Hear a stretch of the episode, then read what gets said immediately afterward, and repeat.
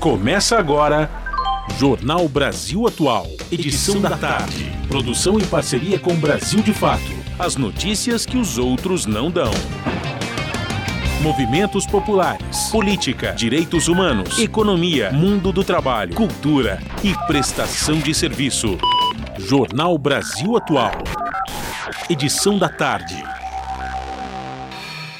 Apresentando mais uma edição do Jornal Brasil Atual. E estas são as manchetes de hoje. Rússia proíbe entrada de Biden, Blinken e outras autoridades dos Estados Unidos de entrarem no país. Conflito na Europa entra no vigésimo dia com o presidente da Ucrânia, Volodymyr Zelensky, sinalizando aceitar ficar fora da OTAN. E aqui no Brasil, sob forte tensão, o Senado adia a votação na Comissão de Constituição e Justiça do projeto que amplia acesso a armas para caçadores. Isso após parlamentares relatarem ameaças. E na Câmara, deputados denunciam que presidente Arthur Lira dribla regimento da caça com criação de grupo de trabalho por mineração em terras indígenas. Em São Paulo, a Prefeitura mantém suspensa a reunião do Conselho Municipal de Drogas e Álcool. Na primeira reunião do ano, quatro entidades foram desligadas do Conselho pela gestão do prefeito Ricardo Nunes, do MDB. Na contramão do agronegócio, o MST afirma que não depende de fertilizantes para produzir 15 mil toneladas de arroz. A agroecologia utiliza alternativas naturais para alimentar o solo e colocar comida saudável na mesa. Planos de saúde lideram o ranking de reclamações do Instituto Brasileiro de Defesa do Consumidor. O balanço de atendimentos e queixas é sempre divulgado pelo IDEC para marcar o Dia do Consumidor. Quase metade das pessoas que esperava encontrar grandes valores esquecidos nos bancos ficou decepcionada. Inclusive, este apresentador que vos fala. Montante encontrou nas contas até um real. Ai, ai, o Observatório da Covid-19 da Fiocruz está recomendando o uso de máscaras até se alcançar uma maior cobertura vacinal mesmo nas cidades onde foram revogadas a obrigatoriedade das máscaras. O Ministério da Saúde confirma dois casos da nova variante Delta Cron no Brasil. A nova cepa do coronavírus combina características genéticas de duas outras versões do vírus, a Ômicron e a Delta. 5 horas 3 minutos, horário de Brasília. Participe do Jornal Brasil Atual, edição da tarde, por meio dos nossos canais nas redes sociais. facebook.com barra Rádio Brasil Atual. Instagram, arroba Rádio Brasil Atual. Twitter, arroba RA Brasil Atual. Ou pelo WhatsApp, o número é 11 96893 7672. Você está ouvindo? Jornal Brasil Atual, edição da tarde. Uma parceria com Brasil de Fato. Na Rádio Brasil Atual. Tempo e temperatura. Tarde totalmente fechada aqui na capital paulista. Os termômetros marcam 22 graus neste momento. Tem previsão de pancadas de chuva com intensidade moderada a forte agora no final da tarde. Essa chuva cessa no período da noite e volta durante a madrugada. Chuva mais generalizada, acompanhada de raios e ventania. Durante a madrugada, a temperatura fica na casa dos 21 graus. Em Santo André, São Bernardo do Campo e São Caetano do Sul, a tarde desta terça-feira também é de tempo fechado, 22 graus neste momento. Tem previsão de chuva agora no período da tarde, chuva com intensidade moderada forte, acompanhada de raios e rajadas de vento. O período da noite não chove, mas durante a madrugada a chuva volta, pancadas de chuva mais fortes e generalizada. E a temperatura na madrugada fica na casa dos 21 graus. Em Mogi das Cruzes, mesma coisa, ao final da tarde é de tempo carrancudo, agora 22 graus. Em Mogi tem previsão de chuva agora no final da tarde, chuva generalizada. No período da noite e madrugada se mantém previsão de chuva, mas ela vem mais espaçada, ou seja, chove em um ponto e não chove em outro. Porém, essa chuva continua com intensidade moderada a forte. E em Sorocaba, a tarde desta terça-feira é de tempo nublado, agora 26 graus. Na região de Sorocaba, não se descarta a previsão de chuva com intensidade moderada a forte, agora no final da tarde e começo da noite. Essa chuva é passageira e não se estende para o período da madrugada. A madrugada será de tempo nublado, porém sem chuva, com temperatura na casa dos 21 graus. Logo mais eu volto para falar como fica o tempo nesta quarta-feira. Na Rádio Brasil Atual, está na hora de dar o serviço. 5 horas e 5 minutos, vamos saber a situação do trânsito na cidade de São Paulo. A CT, que é a Companhia de Engenharia de Tráfego da cidade de São Paulo, informa que neste exato momento são 88 quilômetros de lentidão em toda a cidade de São Paulo. As regiões que apresentam maiores índices de lentidão, oeste com 23 e sul com 22 quilômetros, respectivamente. E segundo o Fábio Balbini, que se encontra nos nossos estúdios na Avenida Paulista, a Avenida Paulista está neste exato momento completamente congestionada nos dois sentidos, tanto quem vai para o paraíso como quem vem do paraíso rumo à consolação. Tá? E, portanto, você que nos ouve na Rádio Brasil Atual, evite neste momento a Avenida Paulista e as, as regiões sul e oeste da cidade de São Paulo. Saindo da situação das ruas, vamos saber a situação para quem pretende pegar o metrô na tarde desta terça-feira, 15 de março. O metrô informa que todas as linhas operam com situação normal, com tranquilidade. O trabalhador, a trabalhadora que vai utilizar as linhas do metrô da cidade de São Paulo não vão encontrar nenhum problema. E esta mesma situação de tranquilidade está nos trens da CPTM, que é a Companhia Paulista de Trens Metropolitanos, que atende aí toda a cidade de São Paulo e região metropolitana, incluindo o ABC Paulista. CPTM informa que todas as linhas Rubi, Turquesa, Coral, Safira, Jade, Diamante e Esmeralda operam com situação normal, trabalhadora a trabalhadora, que vai ser utilizada as linhas de trens da CPTM nesta tarde de terça-feira, também não vão encontrar nenhum problema. E agora a situação para quem pretende pegar as rodovias rumo à Baixada Santista saindo de São Paulo, ou pela rodovia Anchieta ou rodovia dos imigrantes. E muita atenção, porque a Ecovias, que é a concessionária que administra o sistema Anchieta Imigrantes, informa que quem desce para a Baixada Santista pela rodovia Anchieta vai ter problemas dos quilômetros. Vamos olhar aqui certinho para não informar a situação. Do quilômetro 30 ao quilômetro 54 da rodovia Anchieta, para quem desce, o trânsito está congestionado. Quem sobe pela rodovia Anchieta rumo ao ABC Paulista ou à capital no começo de trecho da serra, a Ecovia informa que a Anchieta, para quem vem da Baixada Santista, também está congestionada aí bem no começo da serra, quem sobe rumo à capital e o ABC. Já pela rodovia dos imigrantes, o trânsito é tranquilo tanto para quem desce como para quem sobe.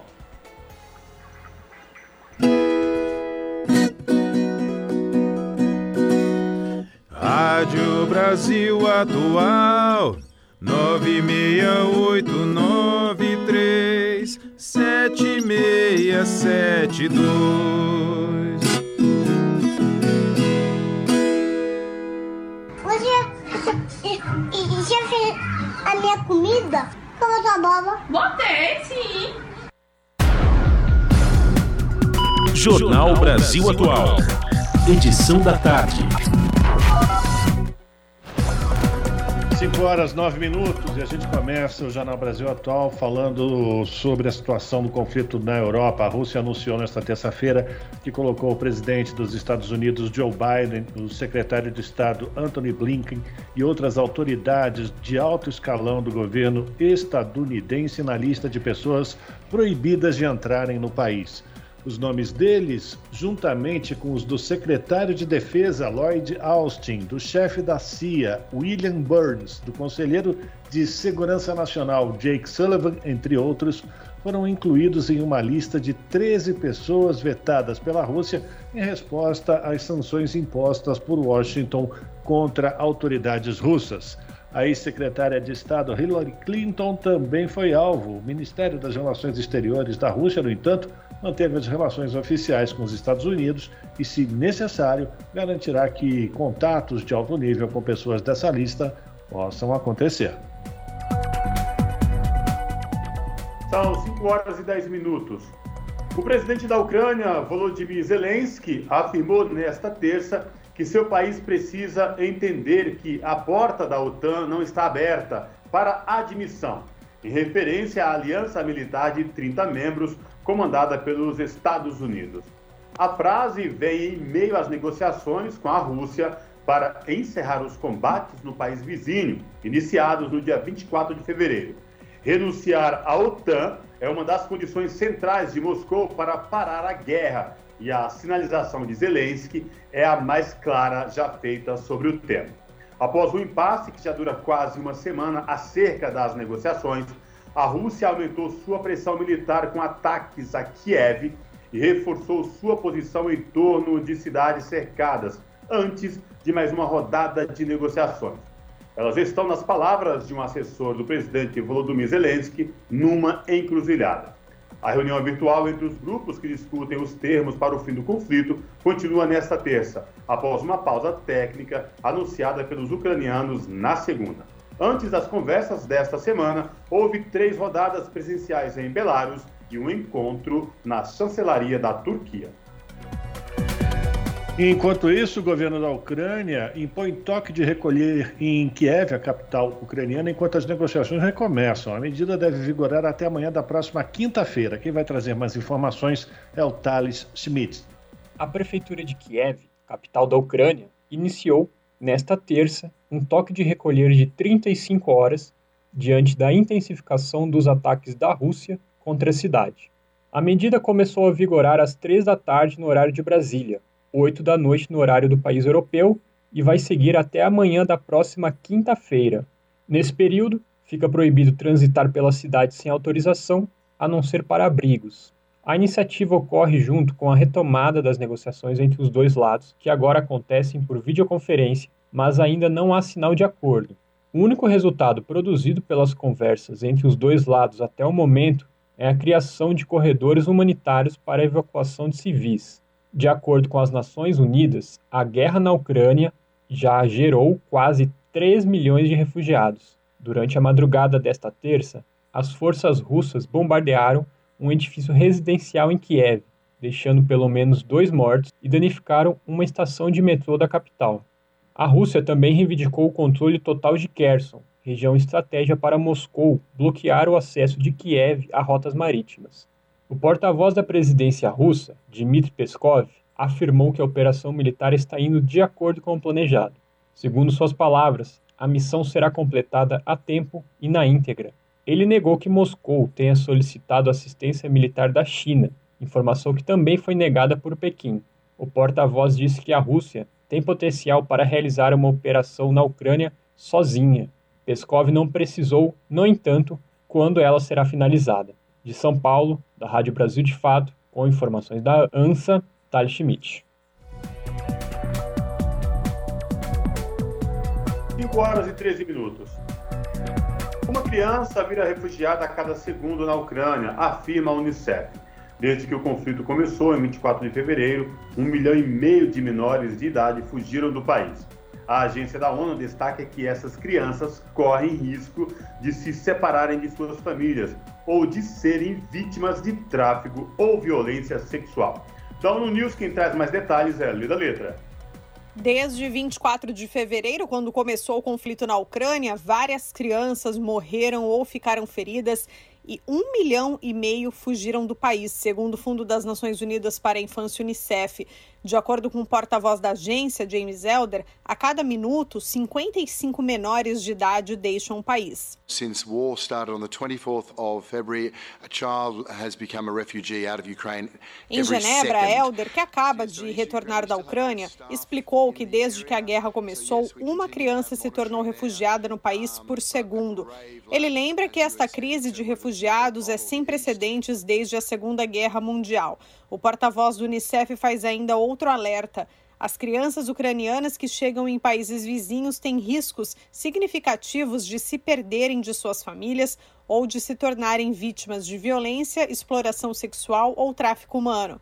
James Elder lembra que esses menores de idade precisam desesperadamente de segurança, estabilidade e serviços de proteção social. O representante do Unicef destaca que a saída mais rápida desta catástrofe é o fim da guerra, imediatamente. Da ONU News, em Lisboa, lê da letra.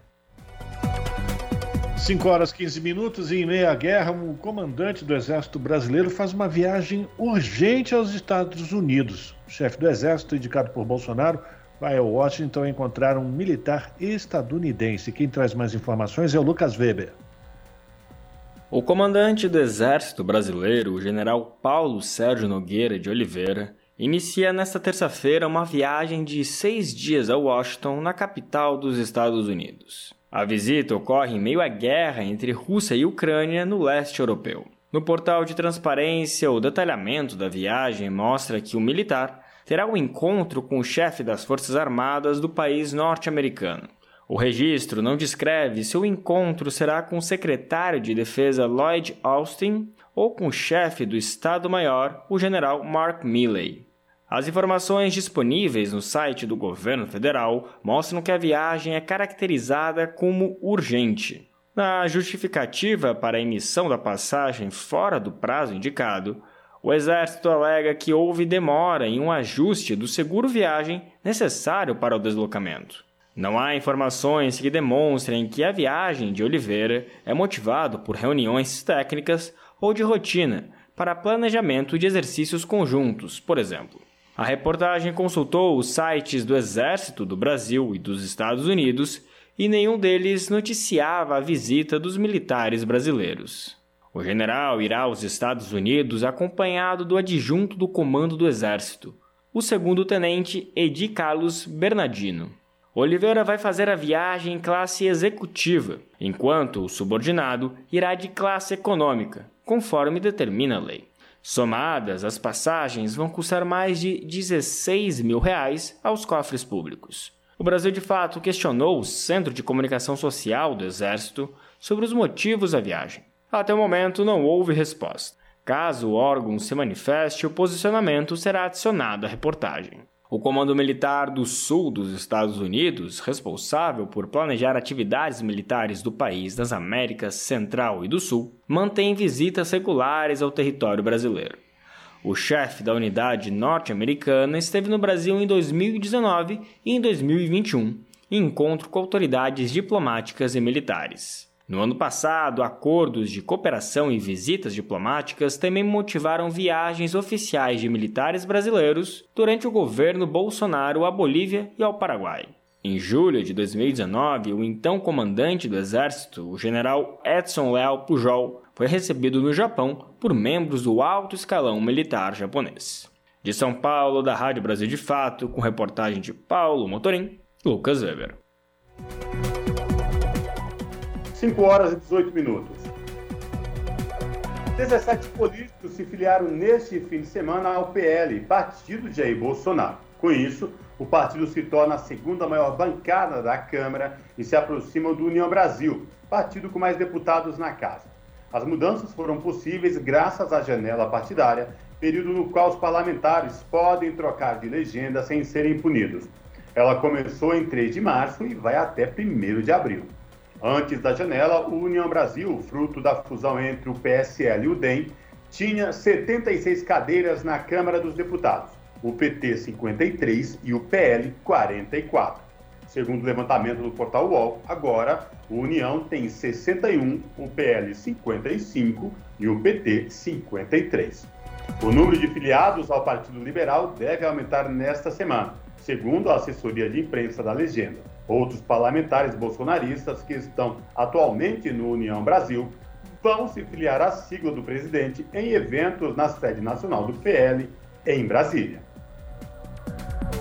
Voltando para São Paulo, a Prefeitura mantém suspensa há uma semana a reunião mensal do Conselho de Drogas e Álcool. O encontro foi cancelado na última hora após um atraso para a nomeação de novas organizações da sociedade civil que vão compor o órgão. a primeira reunião ordinária do ano, ou melhor, na primeira reunião ordinária do ano, quatro entidades foram desligadas do Conselho pela gestão do prefeito Ricardo Nunes, do MDB. Entenda a situação na reportagem de Júlia Pereira. A Prefeitura de São Paulo, sob gestão de Ricardo Nunes, do MDB, mantém suspensa há uma semana a reunião mensal do Conselho Municipal de Políticas Públicas de Drogas e Álcool. O encontro foi cancelado às vésperas, no início da noite do último dia 7, por meio de uma mensagem eletrônica enviada pelo coordenador de políticas de drogas da Secretaria Municipal de Direitos Humanos e Cidadania, Décio Perrone Ribeiro Filho, também presidente interino do Conselho. A justificativa para o cancelamento da reunião, conforme apontava o comunicado, foi devido ao atraso da Prefeitura em indicar novos conselheiros.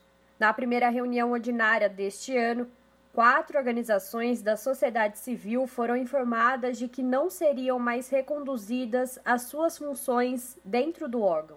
Segundo os próprios representantes da Prefeitura, a decisão não foi tomada dentro do espaço do conselho responsável, conforme prevê a legislação, e sim de forma unilateral pelo representante da Secretaria de Governo Municipal, que tem à frente Rubens Rizek, também coordenador do Comitê Gestor da Política Municipal sobre Álcool e Outras Drogas. Maria Angélica Comis, coordenadora do Centro de Convivência Edley, uma das entidades retiradas do Conselho, explica que a ausência dessas reuniões afeta a formulação de políticas públicas e outras ações voltadas aos usuários de drogas. Primeiro que, que essas atitudes são completamente arbitrárias, porque não garantem né, a participação é, social das pessoas na, nas reuniões e, para além disso, isso impacta justamente porque é, normalmente é a sociedade civil que cobra do poder público ações que sejam voltadas realmente para as pessoas drogas e não somente é, projetos eleitoreiros, principalmente nesse ano de eleição, né? A gente sabe que as eleições, a política, ela acaba sendo mais importante que as pessoas, né? Para o poder público. E nesse sentido, a gente entende que é necessária a retomada dessas reuniões, porque um conselho que é apenas é, consultivo, se já, já, existe essas sanções né, e essas arbitrariedades no conselho consultivo, imagina num conselho que tem orçamento e que tem uh, e que pode deliberar. Então a gente entende que o município de São Paulo está é, acatando a formas de governar muito à direita parecidas com uh, com a gestão do governo federal. O cancelamento da reunião mensal do Conselho Municipal de Políticas Públicas de Drogas e Álcool aconteceu no mesmo dia em que 52 entidades da sociedade civil encaminharam um ofício e uma nota técnica a órgãos públicos solicitando maior participação do controle social e ampliação da política pública sobre drogas e álcool para além do território da Cracolândia. Os documentos foram enviados à Prefeitura, à Câmara Municipal, ao Ministério Público, à Defensoria Pública, à Assembleia Legislativa e aos Conselhos Estadual e Nacional de Direitos Humanos. O principal é, motivo da entrega desses documentos foi que na reunião, a primeira reunião desse ano, de janeiro, as organizações da sociedade civil foram informadas que a pedido do prefeito Ricardo Nunes, nós estávamos desconvidadas a ser é, conselheiros do Conselho Municipal de Álcool e Drogas. No entanto, pela lei de drogas, a lei de drogas municipal, que foi promulgada em 2019, existe um comitê gestor da política municipal de drogas. No entanto, é, nós gostaríamos é, de solicitar né, para esse comitê gestor é, o que aconteceu para que essas organizações fossem retiradas do conselho. E para além disso, né, quando que esse conselho se é, encontra, quais são as datas de reunião desse conselho, qual é a portaria que foi regulamentada para a criação desse comitê gestor?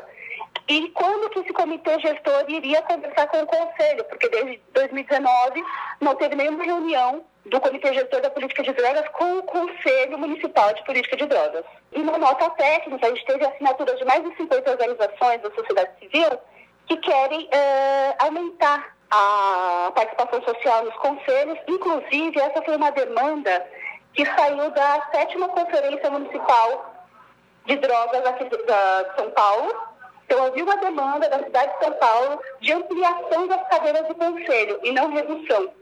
Até o fechamento desta reportagem, as entidades ainda não haviam recebido um retorno da Prefeitura de São Paulo sobre as novas nomeações de representantes para o Conselho, assim como ainda não haviam sido notificadas sobre uma nova data para a realização da reunião mensal. Júlia Pereira, Rádio Brasil Atual e TVT. 5 horas e 25 minutos. Sob forte tensão, o Senado adia votação de projeto que amplia acesso à arma para caçadores. O texto seria votado amanhã na CCJ do Senado, mas ainda não consta na agenda. Senadores relataram ameaças. Quem traz mais informações é Marina Lemos, do Brasil de Fato o Senado adiou a votação do projeto que amplia o acesso a armas para caçadores. A pauta estava prevista para esta quarta-feira, dia 16, mas foi retirada da sessão. A Comissão de Constituição e Justiça da Casa vai permanecer analisando o texto, que é de autoria do governo Bolsonaro. Esta não foi a primeira vez do adiamento da medida, batizada de Projeto de Lei de número 3723 de 2019. Especialistas, organizações civis e parlamentares de oposição temem a aprovação do texto e exercem pressão ao PL. Felipe Angelim gerente de relações institucionais do Instituto Sou da Paz, destacou que parlamentares que defendem o adiamento relataram ter sofrido ameaças por conta disso. Primeiro que a democracia não se ameaça a ninguém que tem o pensamento sendo seu, né? Você está lei, lei básica da convivência, cidadania, educação, urbanidade, ah, então de forma geral já é grave. Os senadores que relataram ter sofrido ameaças foram Elisiane Gama, do Cidadania do Maranhão, Simone Tebet, do MDB do Mato Grosso do Sul e Eduardo Girão, do Podemos do Ceará. O caso foi parar na Polícia Legislativa do Senado, que abriu inquérito para apurar os fatos e deve concluir as investigações dentro de 30 dias.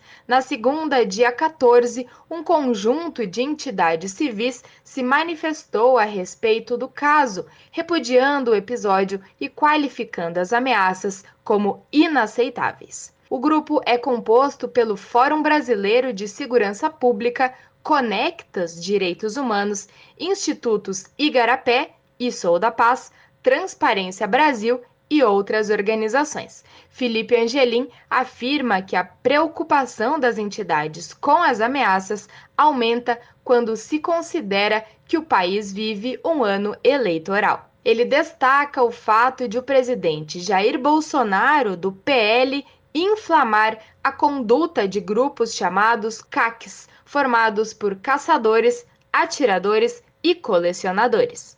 O ex-capitão é, historicamente, um conhecido defensor da política armamentista e crítico do Estatuto do Desarmamento, um dos textos legais que o PL propõe alterar. Quando a gente está falando de um grupo que a lei justamente está buscando conceder acesso a armamento de guerra, é preocupante. A proposta é relatada pelo senador Marcos Duval, do Podemos do Espírito Santo um dos expoentes da chamada Bancada da Bala, principal interlocutora do PL no Congresso Nacional.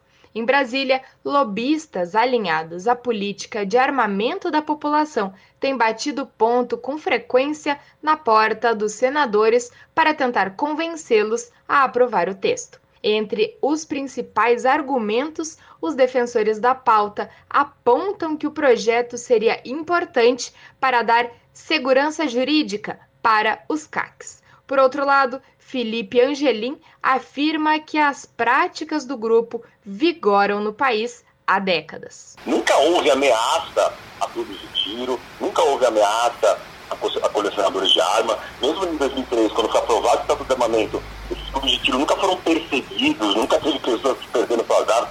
Uh, esses esportes nunca foram impedidos de serem praticados. Então, assim, não há insegurança numa situação que sempre tudo funcionou. As entidades civis que acompanham o debate sobre o tema no Congresso levantaram a preocupação de, em caso de aprovação final, o PL provocar o desvio de armas de fogo para que esse arsenal ajude a irrigar o mercado paralelo do crime organizado no país.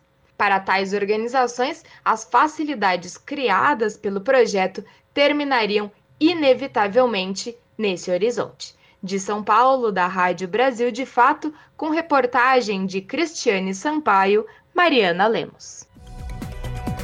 5 horas 30 minutos e a Polícia Federal e o Ministério Público Federal deflagraram na manhã desta terça-feira a Operação Florida Hits contra o tráfico internacional de armas. O ex-policial Rony Lessa é um dos alvos. O PM reformado já está preso, acusado de ser o executor da vereadora Marielle Franco e do motorista Anderson Gomes em 2018. Lessa está na penitenciária de Campo Grande, no Mato Grosso do Sul, e nesta terça-feira a Polícia Federal cumpriu um novo mandado contra ele. Outras duas pessoas foram presas no Rio de Janeiro. De acordo com as investigações, que duraram ao menos dois anos, a quadrilha usava uma impressora 3D para terminar de montar o armamento despachado clandestinamente dos Estados Unidos. Ao todo, 50 agentes federais cumpriram sete mandados de prisão preventiva e cinco de busca e apreensão foram expedidos pela primeira Vara Federal Criminal do Rio de Janeiro. Além das ações no Rio de Janeiro, a PF e o Ministério Público também estão em Campo Grande, no Mato Grosso do Sul, e em Miami, nos Estados Unidos. A Justiça também determinou o sequestro de bens avaliados em cerca de 10 milhões de reais. As investigações desvendaram a existência de um grupo responsável pela aquisição de armas de fogo, peças, acessórios e munições nos Estados Unidos e pelo envio ao Brasil.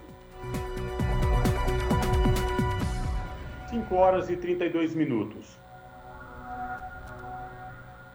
Presidente da Câmara inicia trâmite de projeto que exclui Mato Grosso da Amazônia Legal e agrava desmatamento.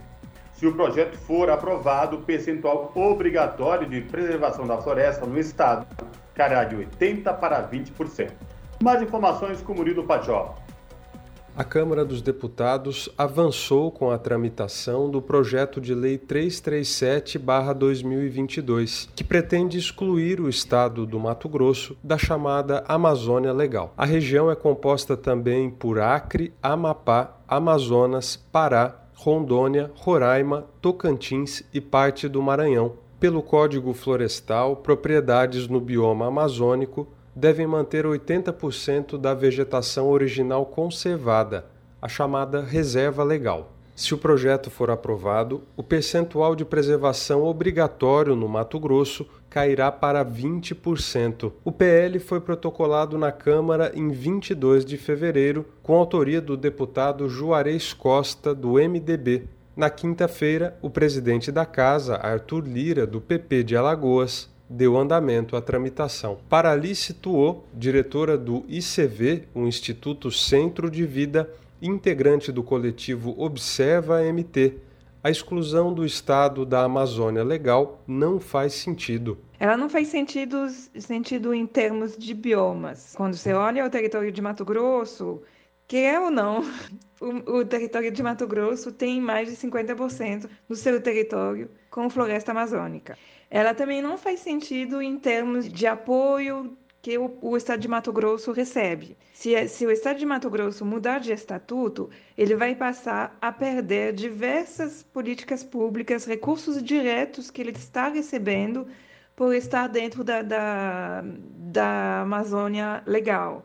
Estou falando, por exemplo, do apoio internacional, mas também de políticas de, é, ligadas à, à floresta amazônica ela não faz sentido nenhum em termos jurídicos, assim, em termos de, de segurança jurídica para os produtores de Mato Grosso. Para os produtores de Mato Grosso aplicar isso, vai ter que rever uma grande parte das normas ambientais do Estado. O relator do projeto, o deputado federal Neri Geller, do PP do Mato Grosso, garantiu que vai trabalhar arduamente pela aprovação. Segundo o parlamentar, a medida vai possibilitar a expansão da fronteira agrícola no estado para atender o aumento da demanda nacional e internacional por alimentos. O argumento, no entanto, é rebatido pela diretora do Instituto Centro de Vida.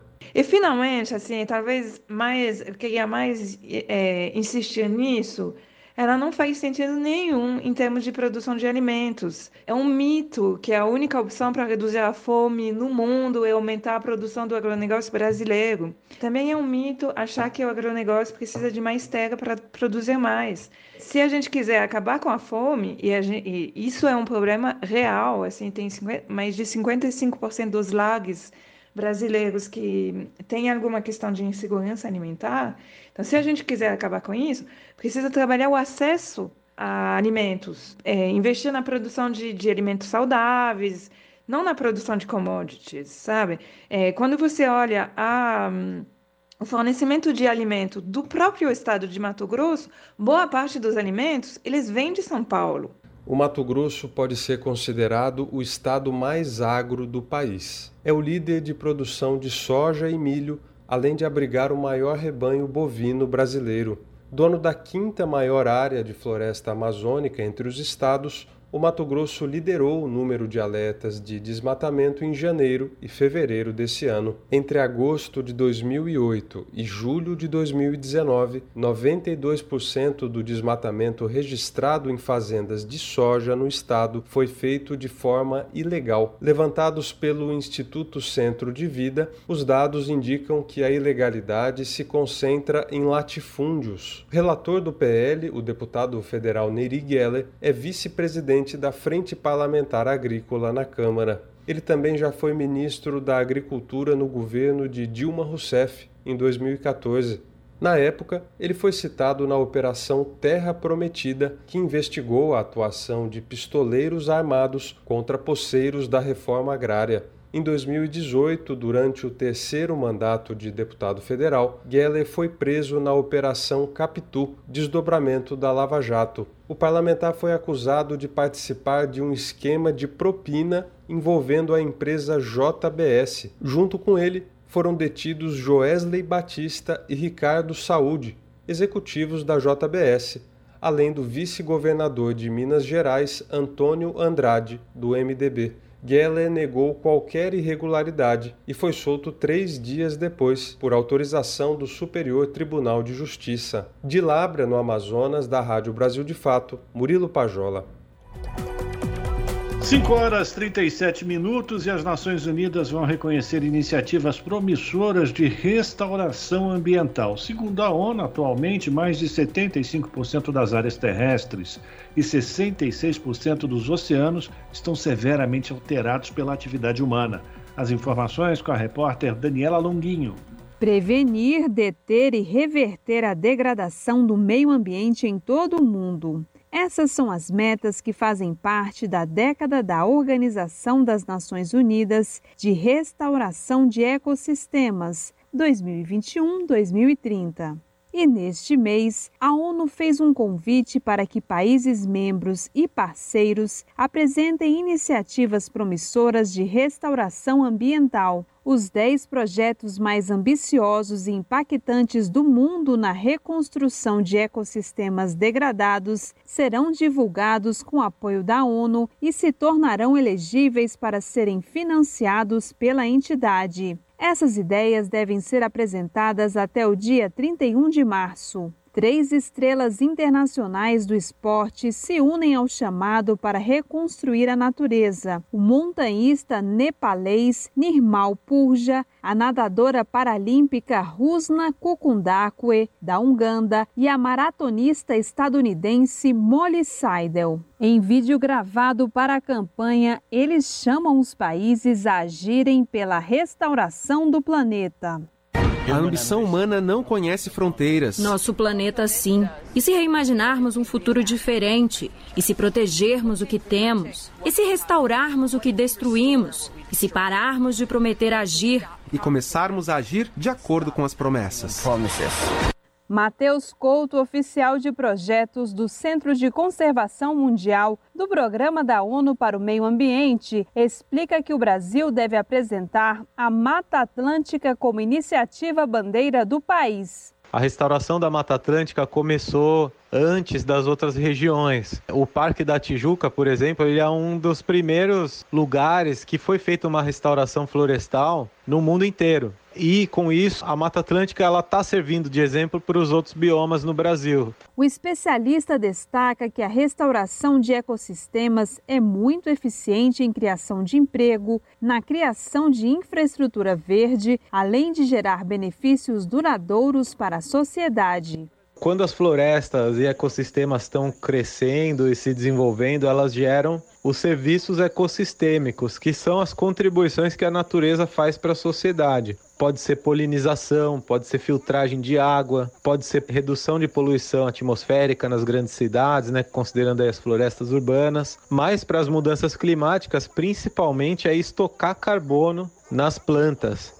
Segundo a ONU, atualmente mais de 75% das áreas terrestres e 66% dos oceanos estão severamente alterados pela atividade humana. Relatório recente publicado pelo organismo internacional revela que, como parte dos Objetivos Internacionais de Clima e Biodiversidade, os países se comprometeram a restaurar um bilhão de hectares de ecossistemas, uma área maior que a China, até o fim da década. Com produção de Diana Vitor, da Rádio Nacional em Brasília, Daniela Longuinho. Contato agora no Jornal da Rádio Brasil Atual é com a Cida de Oliveira, a Cida que é repórter do portal da Rede Brasil Atual, redebrasilatual.com.br. Olá, Cida, prazer falar contigo, seja muito bem-vinda. Olá, Cosmo, boa tarde. Boa tarde a você e aos ouvintes. Cida, fala pra gente quais destaques você traz pro, do portal da RBA para os nossos ouvintes. O destaque, Cosmo, é a colheita de mais de 15 mil toneladas de arroz produzido sem fertilizantes e sem agrotóxicos em assentamentos do MST no Rio Grande do Sul. Agora, Cida, é um, um número aí recorde, 15 mil toneladas de arroz orgânico, sem agrotóxicos, sem veneno. Olha, tem que se comemorar muito essa produção do MST, hein? Tem, né, Cosmo? Você vê, né? E o agronegócio aí desesperado, né? Desde que o governo da Rússia anunciou que suspenderia as exportações de fertilizantes, né? Você veja que enquanto o agronegócio é totalmente dependente do, dos fertilizantes, a gente vê que existem alternativas, né? E que tem agricultores que conseguem sim produzir tanta comida, né? E que é base da dieta do brasileiro, como o arroz, sem precisar de uma grama né, de fertilizantes e, e também sem aí uma gota de, de agrotóxico. Né? E, e, toda essa produção que já está né, sendo colhida, tudo, né, é, vai ser celebrada, Cosmo, nessa sexta-feira, né, na, na 19 festa da colheita do arroz é, agroecológico. Cida, 15 mil toneladas de arroz orgânico sem fertilizantes, comida saudável na mesa da população, mostrando que é um grande contrassenso e um contraponto ao agronegócio que se utiliza de fertilizantes e muito agrotóxico na sua produção, né? É verdade, Cosmo. Você está falando uma coisa muito importante, porque você veja, né? A gente tem um governo que ele é totalmente é, apoiado pelo agronegócio, né? O agronegócio desde o começo está lá apoiando o governo, apoiou a eleição, continua firme lá, né? Sustentando o governo e, e o governo está, né? Ao mesmo tempo que ele está preocupado com essa questão do fertilizante, né? Quer dizer, o agronegócio está preocupado com a questão do, do, do fertilizante, porque eles são realmente dependentes do fertilizante. A gente conversou com, com um agrônomo que explicou para a gente como que é a forma de produção do, do agronegócio, né? Das técnicas que eles usam, são técnicas que maltratam muito a terra e essa terra maltratada pelas técnicas usadas pelo agronegócio, que utiliza máquinas pesadas, é, insumos químicos, né? enfim, os componentes da terra, né, toda aquela matéria orgânica, tudo aquilo que é vital para a produção do, do, do, alimento, ou seja, né, para a própria, para a agricultura em geral, né, para as plantações, enfim, elas necessitam né, de, de uma série de, de componentes na, na, na, terra que acabam sendo nó negócio, né? Quer dizer, é um processo que acaba matando a terra e precisa ser compensado com o quê? Com os fertilizantes. Né? Negócio para produzir aí a comida que eles dizem que eles produzem, eles precisam matar a terra e depois eles têm que usar fertilizantes, né? E, e, sem contar os agrotóxicos também, né? E, e, e em, contra, em contraposição a isso, você tem é, assentamentos, né, como esses do Rio Grande do Sul, é, que produzem mais de 15 mil toneladas de arroz. A gente está falando do arroz, né? E a gente sabe que existem também é, outros assentamentos que produzem feijão, que produzem outros alimentos. E, o, o que acontece é que a técnica, né, que é adotada nessas, nesses assentamentos é uma técnica completamente diferente. Né? É uma técnica em harmonia com a natureza, que utiliza é, métodos é, já usados há muito tempo, né? porque afinal de contas o agronegócio existe de algumas décadas para cá. Né? E a agricultura tradicional, digamos assim, que sempre existiu, que sempre alimentou o homem, é que fez com que a humanidade chegasse até aqui né? Então são esses métodos que são usados, né, de adubação natural, enfim, né, que muita gente até conhece aqui, faz até o adubinho, né? Enfim, então lógico que com toda a ciência que se faz, mas que com respeito à natureza que se faz, é possível sim, sem usar uma grama de fertilizante e também sem uma gota de agrotóxico, você produzir tudo isso. Agora, quer dizer, isso não interessa também para o governo, né? não, não, não interessa para a indústria é, de, de, desses produtos que também estão por trás do, do, do, apoio ao governo, né? desse modelo de, é. de produção. É verdade. Bem, lembrando aí aos nossos ouvintes aqui do Jornal da Rádio Brasil Atual que há mais de 10 anos o MST vem aí ganhando destaque com a produção de arroz orgânico, destaque inclusive na América Latina, não é isso, Cida? É verdade. Você imagina que você tem é, nesses uh, assentamentos é, uma produção que é a maior da América Latina e uma posição que se sustenta, é, Cosmo, já há mais de 10 anos, né? Quer dizer, é, uma, é um arroz que chega às escolas, né? Chega a, enfim, chega aos supermercados, né? Quer dizer, é, são marcas do, do MST que, que cada vez mais é conhecida, né?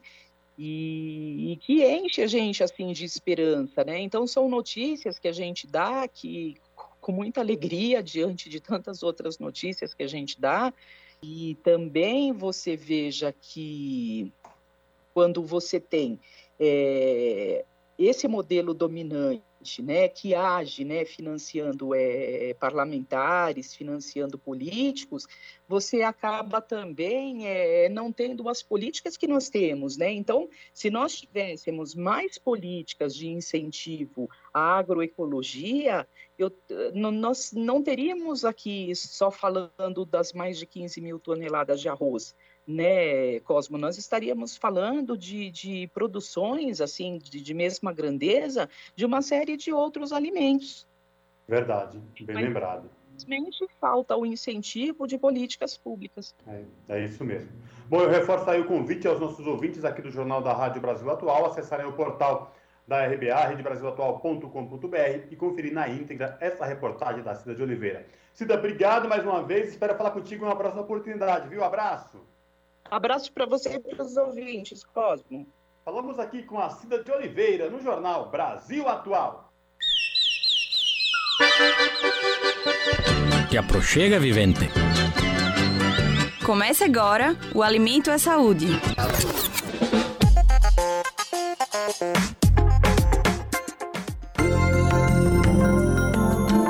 Você já ouviu falar de folato ou da vitamina B9?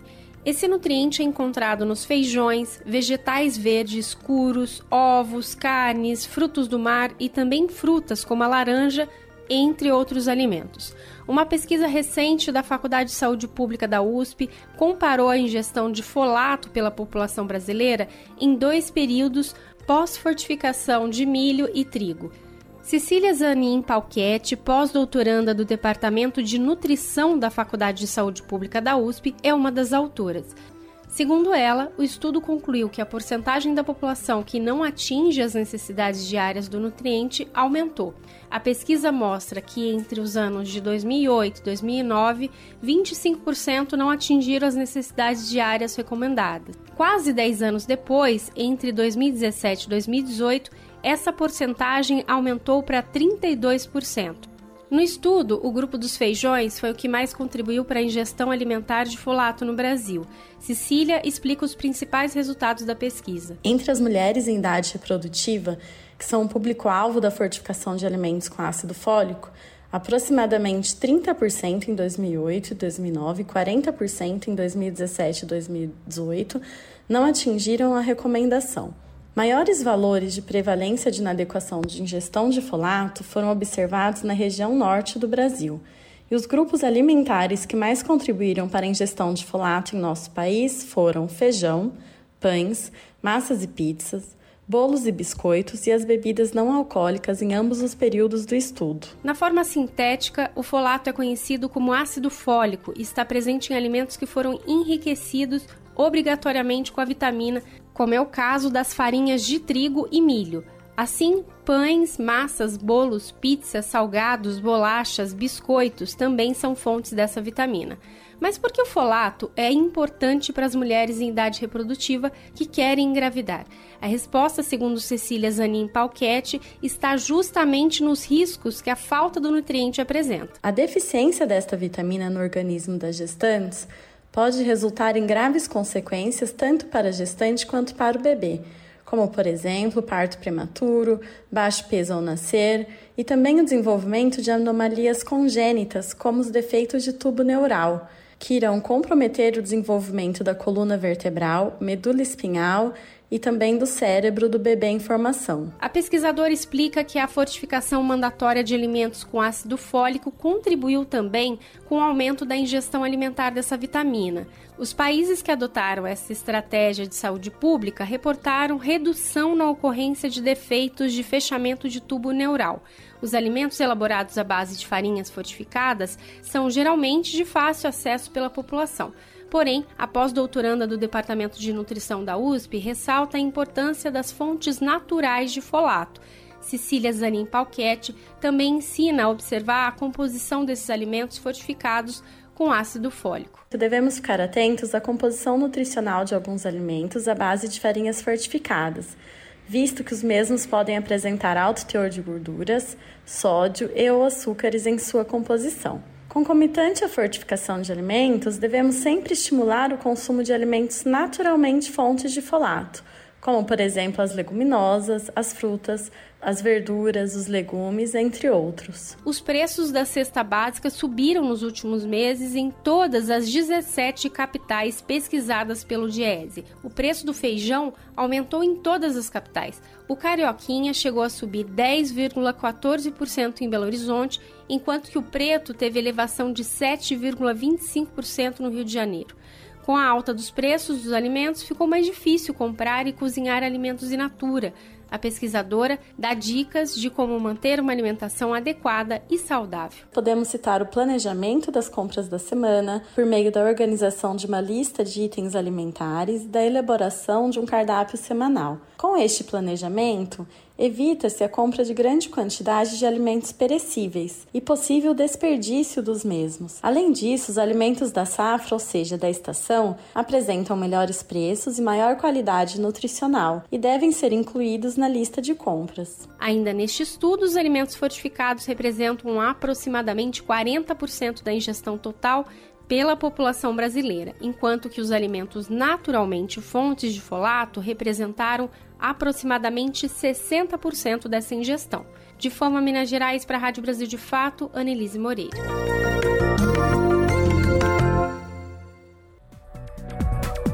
Cinco horas e 54 minutos e o movimento de atingidos por barragens completa 31 anos e defende o regramento para as mineradoras. O MAB pressiona pela aprovação da Política Nacional de Direitos das Populações Atingidas por meio do projeto de lei 2788. Quem vai trazer mais informações é o repórter Daniel Lamir. Vamos acompanhar.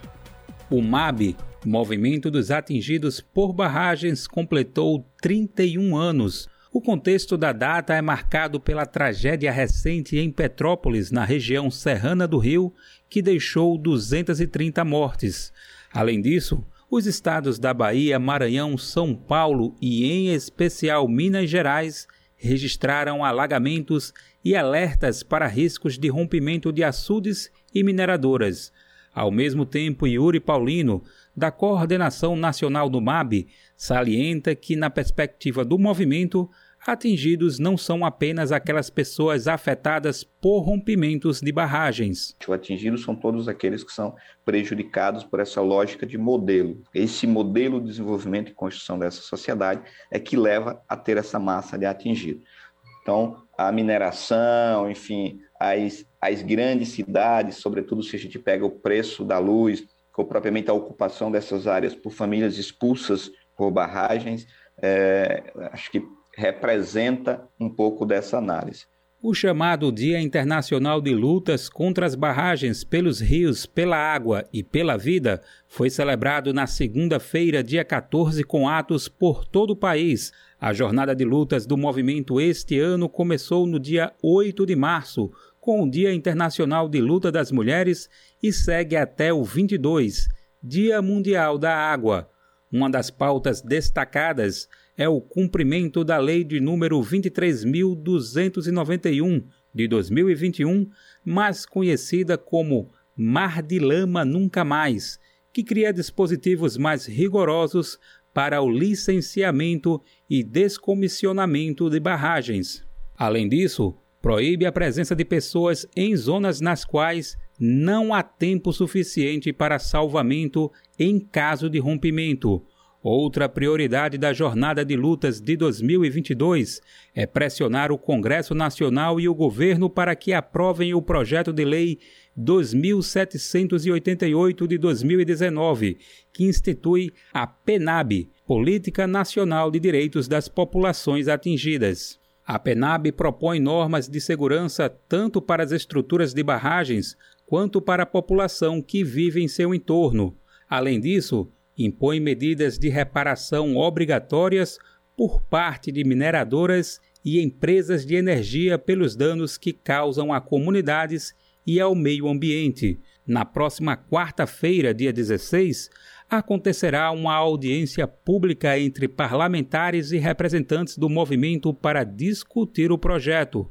Atualmente, o país tem 906 barragens cadastradas no Sistema Integrado de Gestão de Segurança de Barragens de Mineração. Na virada do ano, enquanto o sul da Bahia se via submerso, as chuvas já causavam estragos em Minas Gerais e o presidente Jair Bolsonaro, do PL, passeava no Parque de Diversões Beto Carreiro. Neste momento, 40 barragens entraram em nível de emergência. Ao lembrar o contexto deste ano, com os crimes tragédia de Brumadinho e Mariana, ambos em Minas Gerais, Yuri Paulino reforça que a situação no país permanece preocupante. A segurança da estrutura não necessariamente é a segurança do povo. Eu estou dizendo para você que nós não temos nem a segurança da estrutura, imagine para a população. Não há no Brasil, no Brasil nós temos verdadeiras bombas que estão armadas sobre a cabeça de muita gente de muitas cidades, de muitas comunidades. Não há sequer um instrumento que possa garantir que esse povo tem o direito de saber que corre esse risco, né? E que precisa ter parâmetros técnicos para você se proteger disso. Ao lado dos impactos negativos das mudanças climáticas, o coordenador do MAB destaca que as barragens do setor energético e mineral brasileiro estão ficando mais velhas. O mais grave desse momento, e estou falando da atualidade, é que à medida que as barragens vão ficando mais velhas, esse setor é, energético ou mineral brasileiro, ele vai ficando mais maduro e à medida que se não tem políticas adequadas, nem de segurança da própria estrutura, porque as empresas fazem como quer, nem de segurança para a população atingida, nós estamos incorrendo no risco de cada vez aumentar mais a probabilidade de rompimentos. Isso tem acontecido. O Dia Internacional de Lutas contra as Barragens pelos Rios, pela Água e pela Vida é celebrado desde 1997, quando o Brasil sediou o primeiro encontro internacional dos atingidos por barragens. Mas a data marca também o dia em que o MAB oficialmente nasceu, em 1991. Da Rádio Brasil de Fato, com reportagem de Gabriela Moncal, Daniel Lamir. Salve, salve família, firmeza total. Aqui quem fala é o Dexter, sensacional. Eu também estou plugado, sintonizado na Rádio Brasil Atual, 98.9 FM. Pontualmente 18 horas. Rádio Brasil Atual. Para sugestões e comentários, entre em contato conosco por e-mail redação@jornalbrasilatual.com.br ou WhatsApp DDD 11 96893 7672. Acompanhe a nossa programação também pelo site redebrasilatual.com.br.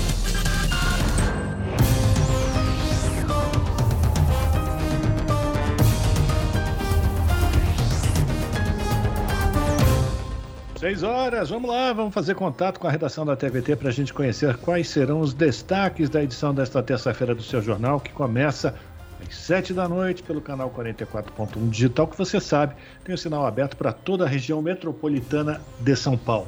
Quem vai trazer os destaques da edição de hoje é o apresentador, o Jô Miyagi. Olá, Jô, boa noite, diga aí quais são os destaques de hoje. Boa noite, Rafa, Cosmo e ouvintes da Rádio Brasil Atual. Em uma de nossas reportagens, a gente fala sobre o preço da gasolina e o impacto para motoristas de aplicativos. A reclamação é que o aumento de quase 20% na gasolina pode gerar diminuição drástica no número de motoristas e também de usuários. Eles até planejam manifestações caso não sejam adotadas medidas que beneficiem os trabalhadores. Hoje, aqui em São Paulo, teve ato contra a guerra Rússia e Ucrânia e pela paz. A atividade é mundial e organizada pelo movimento sindical de cada país. Eles afirmam que é a classe trabalhadora quem mais sofre com o conflito e os trabalhadores devem ser solidários com os trabalhadores e não com governos e políticas interessadas na guerra. E do Rio de Janeiro vem uma reportagem sobre o festival Justiça por Marielle e Anderson, que cobra das autoridades a resolução do caso. Quatro anos atrás, a vereadora Marielle Franco e o motorista Anderson Gomes foram executados dentro de um carro quando retornavam de uma atividade. Os supostos executores estão presos, mas ainda não se sabe quem mandou matar e por que mataram Marielle. É isso, gente. Destaquei algumas das reportagens de hoje do seu jornal mas tem muitas outras matérias de interesse dos trabalhadores e da democracia. O seu jornal começa às 7 da noite na TVT, que você sintoniza pelo canal 44.1 aqui na Grande São Paulo, ou acessa o youtube.com barra TVT, que também transmite ao vivo. Estou esperando vocês, até já! Jornal Brasil Atual, edição da tarde. Uma parceria com Brasil de Fato. 6 horas e 2 minutos. Presidente da Câmara dribla regimento da casa com criação de GT por mineração em terras indígenas. Grupos de trabalho ignoram comissões da Câmara e não cumprem número mínimo de sessões, apontam deputados da oposição. Quem traz os detalhes é o repórter Lucas Weber, do Brasil de Fato. O presidente da Câmara, Arthur Lira, do PP, tem sofrido duras críticas da oposição por sua postura no comando da casa desde que assumiu o cargo. A novidade agora é a criação de um GT, que é um grupo de trabalho para debater o projeto que libera a mineração em terras indígenas. Essa medida está sendo considerada o estopim de uma gestão marcada pelo autoritarismo e distorção do regimento da casa. Deputados ouvidos pelo Brasil de Fato apontam que Lira tem apossado em dribles no regulamento para acelerar a aprovação de projetos apoiados pelo governo federal. A manobra do projeto que ameaça direitos indígenas foi a mesma utilizada em outras matérias, como a alteração do Código da Mineração em novembro de 2021. De acordo com o regimento, a presidência e outros órgãos da Câmara podem criar grupos de trabalho para aperfeiçoar os processos legislativos e administrativos. Mas a ferramenta não deve sobrepor ou substituir a tramitação natural dos projetos de lei. Ivan Valente, do PSOL, que é congressista desde 1994, avalia que Lira comete atropelo ao ignorar a tramitação das comissões permanentes da Câmara. Segundo o deputado, o presidente da Câmara usa o dispositivo dos GTs de forma equivocada para diminuir a possibilidade de a oposição debater os temas. O que eles deveriam fazer é deixar o projeto tramitar nas comissões. Então, de Minas e Energia, entende? Na CCJ, na defesa do meio ambiente, teria tramitar em três ou quatro comissões. Quando tramita em mais de três comissões, você pode formar uma, uma comissão especial, que terá no mínimo 40 sessões, tá? Então, isso tudo eh, foi atropelado. Na mesma linha, o deputado Alexandre Padilha, do PT, afirmou à reportagem que os grupos de trabalho fazem sentido apenas para temas consensuais e urgentes. É um absurdo.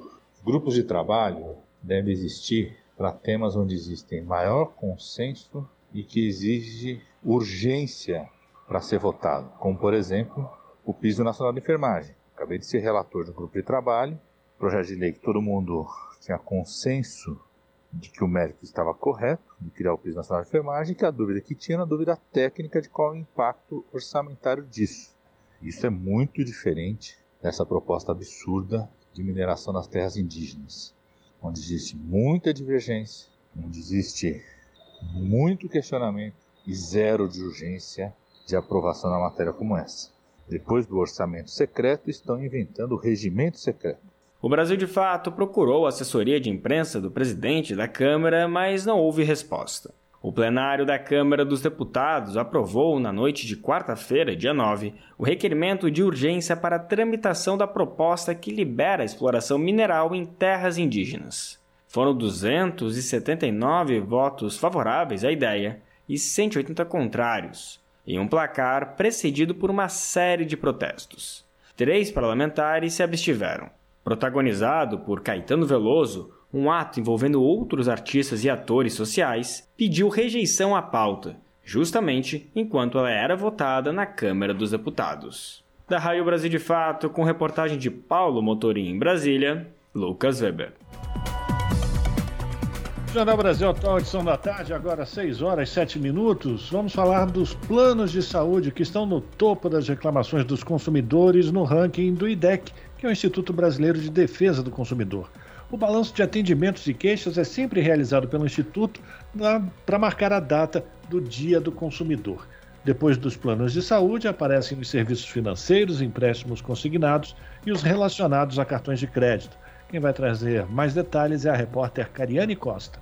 O assessor jurídico da área de relacionamento do IDEC, David Guedes, explica que em 2020 os serviços bancários ocuparam o primeiro lugar, mas no ano passado houve um aumento expressivo de busca relacionado ao plano de saúde. Então, dúvidas sobre reajuste, sobre descredenciamento de rede, questões também relacionadas a cobertura né, do, dos procedimentos ou, ne, ou negativa de, de, cobertura em relação a procedimentos, consultas, cirurgias, exames. Foi o que aconteceu na família do economista Harris Coutinho. Apesar de estar com plano de saúde em vigor, não conseguiu marcar uma cirurgia para o pai. Ele está precisando de uma cirurgia oftalmológica de catarata e eu não consegui marcar com, devido à burocracia muito grande no plano de saúde. E agora estou esperando uma vaga no mutirão que tem no SUS para ver se eu consigo fazer essa remoção dessa catarata dos dois olhos. A última pesquisa do IDEC sobre o perfil do consumidor mostrou que, apesar de que 94% dos brasileiros declarem algum conhecimento em direito do consumidor, 58% não recorrem ao Código de Defesa do Consumidor e não buscam buscam seus direitos. O levantamento mostrou que 67% já sentiram seus direitos desrespeitados quando tiveram dificuldade para cancelar serviço, cobrança indevida ou compra de um produto com defeito. Nestes casos, David Guedes explica que o Procon atua como mediador entre o consumidor e a empresa, a fim de negociar uma solução extrajudicial. Já o IDEC, que tem abrangência nacional, é mais um órgão que age para conscientizar os consumidores. A gente tem um serviço voltado para a instrução dos consumidores sobre os seus direitos e de que forma que eles podem vir a se defender de eventuais abusos cometidos contra empresas em relação a esses direitos garantidos no Código de Defesa do Consumidor, na Constituição e em outras leis consumeristas. Neste 15 de março é o Dia Mundial do Consumidor. Para celebrar a data, o IDEC preparou uma série de dicas relacionadas às principais queixas dos consumidores. São informações sobre compras online, contratação de serviços, como plano de saúde, e o mercado financeiro. Também é possível achar informações sobre como se proteger contra problemas nas contas de luz, água, na qualidade da alimentação ou na proteção de dados e no transporte público. Para acessar, é só visitar o site idec.org.br. Da Rádio Nacional em Brasília, Cariane Costa. São 6 horas e 10 minutos. Desde dezembro de 2020, empresários do setor alimentício de abate de carnes e processados vêm articulando com o governo Bolsonaro formas de revisar a norma regulamentadora número 36, que desde 2013 protege os direitos dos trabalhadores de frigoríficos. Em janeiro deste ano, o Tribunal Regional do Trabalho da décima região deferiu liminar que suspende os procedimentos de revisão na NR 36. Embora suspenso, o debate continua. Centrais sindicais querem não apenas garantir os direitos já conquistados, mas aumentar a proteção à saúde dos trabalhadores do setor. Por outro lado, os empresários mantêm o argumento de que a norma regulamentadora é obsoleta. Confira a reportagem de Larissa Borer com locução de Juliano Almeida. A norma regulamentadora 36 foi criada no ano de 2013, durante o governo da presidenta Dilma Rousseff, e garante a execução de uma série de atividades feitas pelas trabalhadoras e trabalhadores do setor de frigoríficos, levando em conta a saúde física e mental. A principal delas é a pausa no trabalho feita ao longo do dia, totalizando uma hora de descanso. A secretária de comunicação da CONTAC, Confederação Brasileira Democrática dos Trabalhadores da Indústria da Alimentação da CUT, Geni Dalla Rosa, explica que antes da implementação da NR36, muitas pessoas, na maioria mulheres, eram aposentadas por invalidez por conta do serviço repetitivo. Segundo Geni, a criação e implementação da NR36 é um importante marco na história desses trabalhadores do setor frigorífico e não se pode perder essa conquista. Nós trabalhamos 15 anos para a gente é, conseguir essa norma, então ela foi construída com muita luta, com muito trabalho da nossa confederação, a CONTAC. Então a gente participava de campanha, o nosso símbolo era um frango que caminhava, tinha uma pessoa dentro dele, uma cadeira de rodas, a gente ter, botava um, um trabalhador sentado na cadeira de rodas, ah, com os braços enfaixados, com uma plaquinha. Ele não aguentou o ritmo. Por quê? Porque dava era muitas doenças ocupacionais, muitas doenças pelo esforço repetitivo. Porque nos frigoríficos tem uma nória e o trabalhador tem que acompanhar a nória. Né? Então, quem dá velocidade é a máquina. Né? E o trabalhador tinha que fazer conforme a nória a velocidade da nória. E, além disso, tem também o frio, temperaturas muito baixas. Então, lesionava muito. Então, nós conseguimos construir essa, essa NR, né? e a gente tem muito orgulho de dizer que nós construímos é, elas é para os frigoríficos. Então, é, ela é tão importante para nós, tão importante, é uma, foi uma vitória tão grande que a gente chorou quando a gente conseguiu. Roberto Ruiz, médico do trabalho e membro da comissão de criação da NR36, comenta quais são os principais problemas de saúde físicos e mentais que acometem os trabalhadores desse setor. O frigorífico ele é um local de trabalho onde existem muitos riscos que podem alterar a saúde das pessoas, como frio, ruído, muita repetitividade, alguns químicos como amônia e vários outros.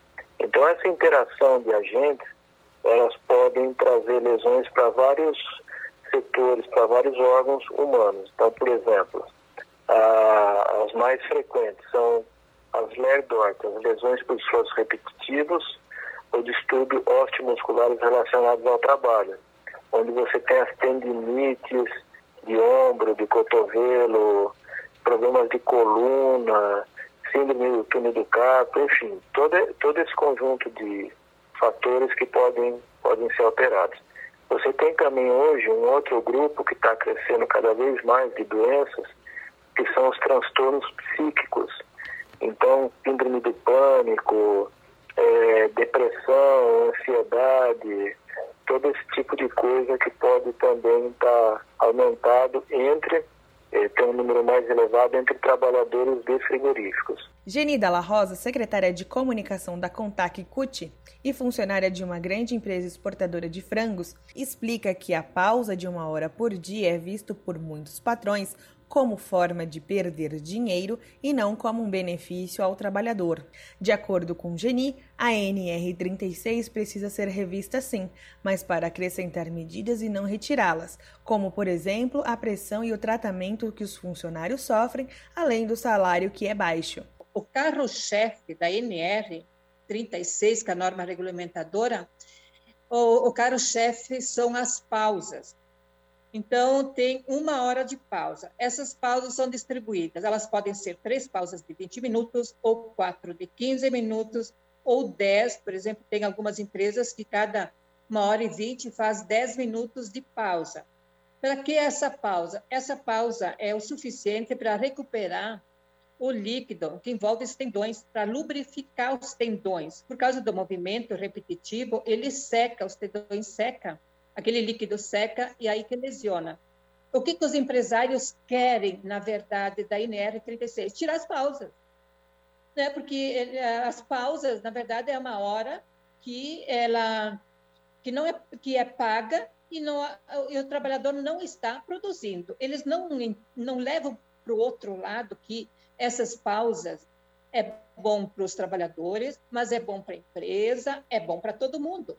As pausas ajudam a NR nem, a gente não quer nem pensar em perder, mas ainda tem que melhorar, sim, a questão do ritmo de trabalho. Tem que melhorar também a questão da, do tratamento, né, dos chefes, a gente fala chefes, supervisores, essa cobrança né, que fazem, então, é pressão, é muita pressão também que tem ah, para o trabalhador cumprir a produção, a CONTAC está articulada com centrais sindicais e organizações trabalhistas internacionais. Neste ano, foram feitas reuniões virtuais com membros do Parlamento Europeu e com membros da OEA, Organização dos Estados Americanos, para a busca de apoio de outros países às pautas da categoria. O médico do trabalho Roberto Ruiz comenta que a suspensão da liminar que revisa a NR36 é uma vitória, porém o problema persiste. Ruiz explica que, enquanto os empresários do setor querem extinguir as pausas, os próprios técnicos do governo veem a necessidade de continuar com as pausas. O movimento sindical tem propostas para aumentar as medidas de segurança da NR36 e segue organizando encontros e debates não apenas com os parlamentares e especialistas nacionais, como também de outros países. Então a patronal ela veio, ela está propondo suprimir um mundo de itens da NR36, remetendo para outra NR, informando, inclusive contra o próprio governo, os técnicos do governo, né, que estão é, espantados com o grau, por exemplo, pausa. Os, os técnicos do governo querem manter as pausas. A patronal quer extinguir e o movimento sindical tem uma proposta também que, na realidade, é aumentar. Então, nós, se for para revisar essa NR, nós entendemos que ela tem que ser revisada para melhorar, não para rebaixar direitos e aumentar o número de doentes do trabalho. Com reportagem de Larissa Borer, Juliana Almeida, Rádio Brasil Atual e TVT. São 5 horas, não, minto, são 6 horas e 18 minutos, não vamos errar o horário.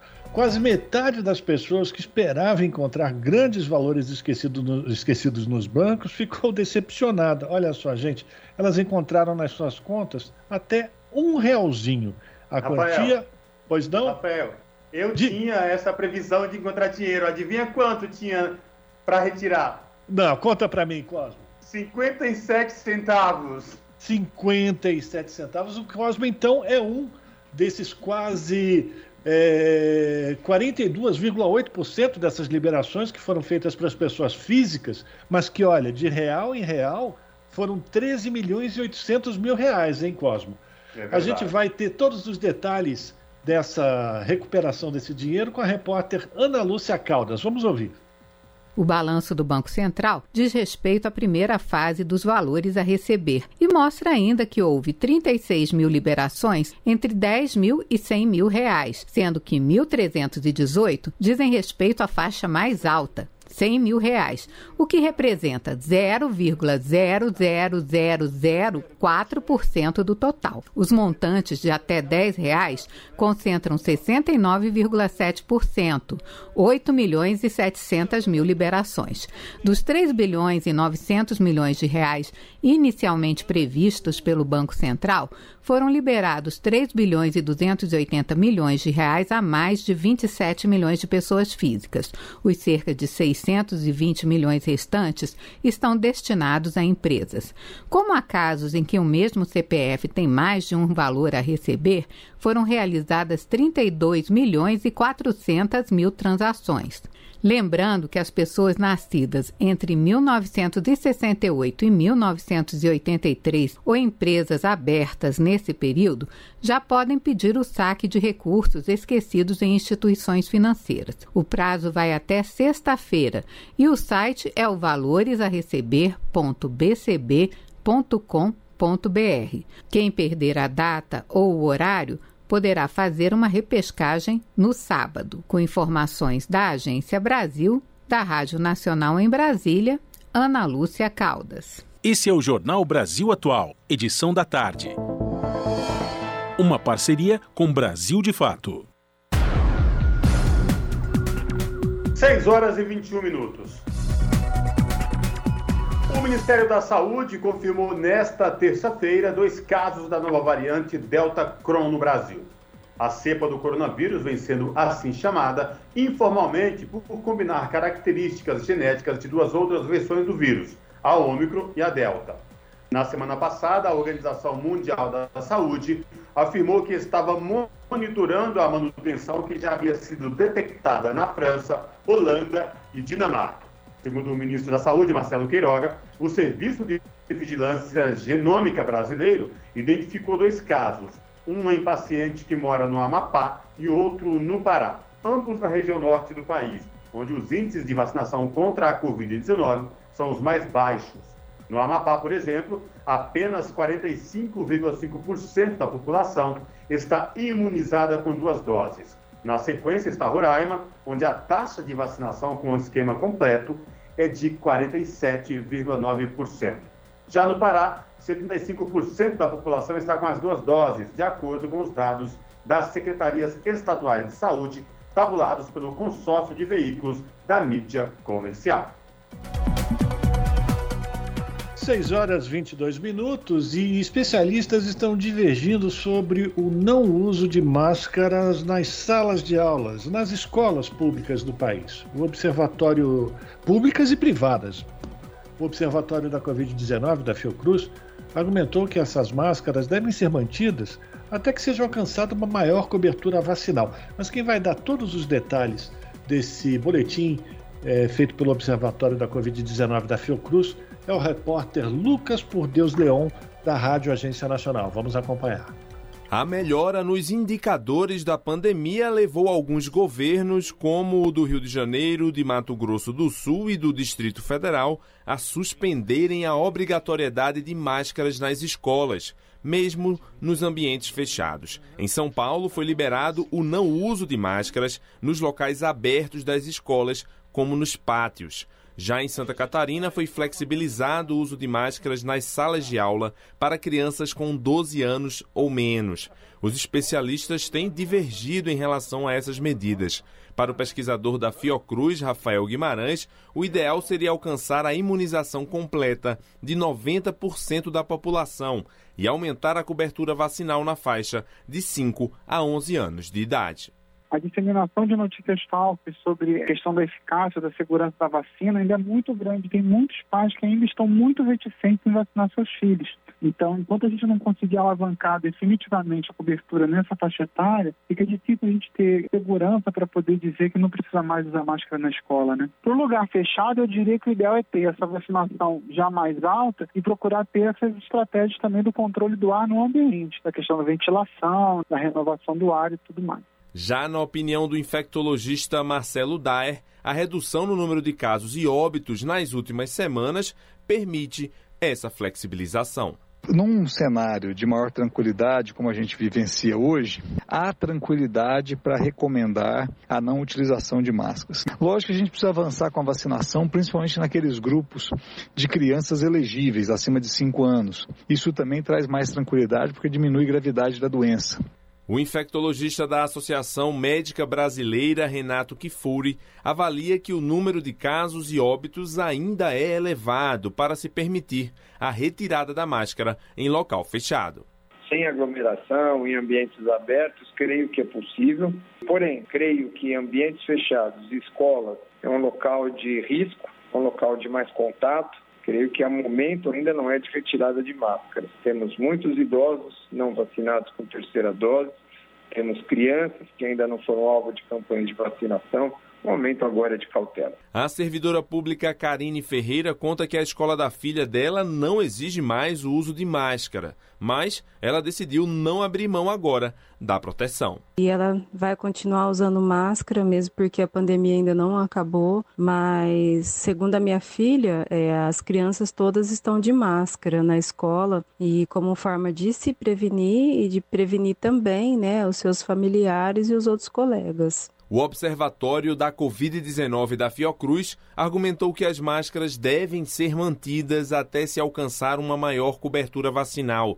A instituição lembra que apenas 31% da população tem a dose de reforço e entre as crianças de 5 a 11 anos, 39% estão com a primeira dose e que apenas cerca de 5% têm a vacinação completa.